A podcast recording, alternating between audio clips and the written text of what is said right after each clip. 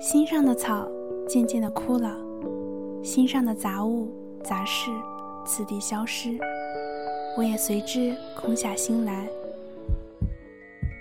愿相遇，愿聆听，不留任何因果，一切都是最好的安排。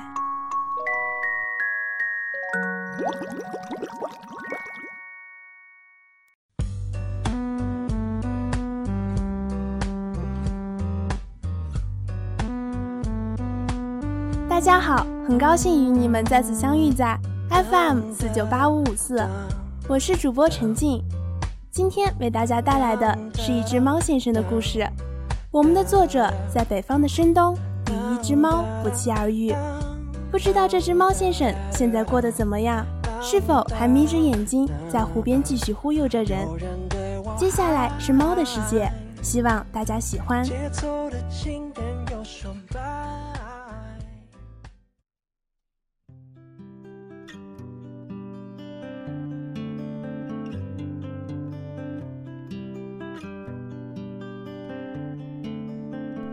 圆明园湖边有一只黄白相间的猫，长得并不可爱，也说不上有多聪明，看到人一点也不会主动凑过来，总是懒洋洋地靠在湖边一棵老树下。第一次看到它的时候，是一个湖面都结满了冰的深冬，它肥大却慵懒的身体，看起来已经很久没动过了。我很奇怪，这样一只懒散又没有主人的猫。是怎样养出它身上这一圈圈的肉？我一直以来见到猫猫狗狗眼睛就发绿的我，自然抗拒不了这只肥猫的诱惑，傻颠颠的就凑了过去。猫似乎看到了我，小眼睛轻轻的抬了抬，定格在眯着的状态。我被这只猫这一副泰然不惊的神态所吸引，一瞬间，竟然以为这只肥硕的大猫。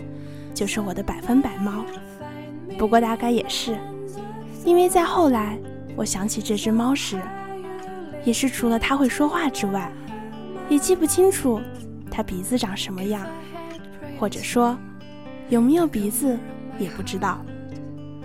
对，这只猫会说话。猫看到我凑了过来，很给面子的竟然站了起来，我有点受宠若惊。就蹲在原地，手向他伸了过去。这个时候，我听到了我人生中第一次除了人以外的生物对我开口说了话。你要买钥匙吗？这第一句话的语气甚是冷淡，但是我的惊讶程度却毫无影响的飙升到了极点。我愣头愣脑的回了句：“啊！”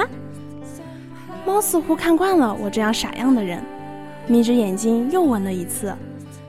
要买吗？这个钥匙可以打开任何人的内心，不过对我们猫可不管用。我彻底僵在原地。其实当时我远没有现在我回忆的这样冷静。我和猫先生的对话完全是一个冷静的声音，和我一声又一声的语气助词结合在一起的奇怪的对话。我又啊了一声，却稍微平静了一点，总算回答了一句意思表达清楚一点的话：怎么卖？果然回答的还是一样的傻气。帮我把售票点里的白猫带过来，我就给你一把。猫先生继续眯着眼睛给我说话，胡须动了动。我感觉我快跟不上眼前这只猫的逻辑了，全身的力气似乎都用光了。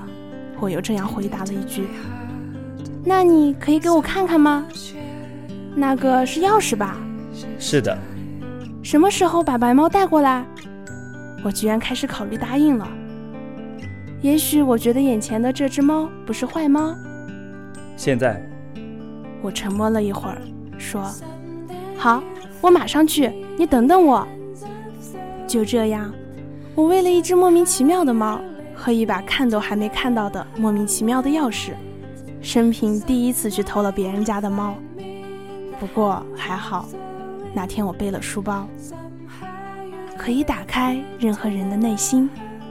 我心里想起这句话，加快了脚步。我气喘吁吁地把白猫带到了猫先生的面前。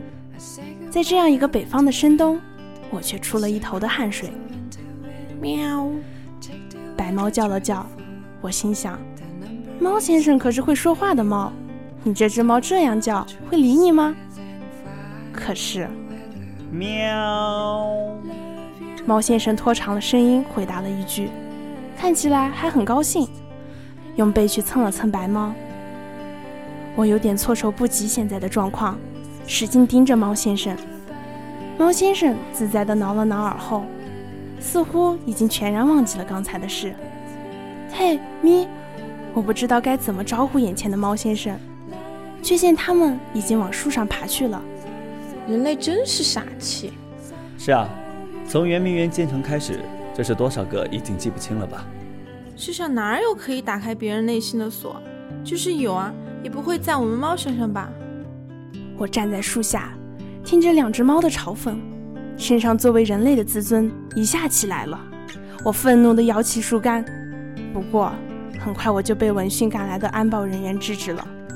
我对他说：“树上那两只猫骗我。”安保人员奇怪地看了看我，抛下一句话：“真是傻气。”你才傻气！我也恶狠狠地默念一句。不过，似乎真的无法反驳。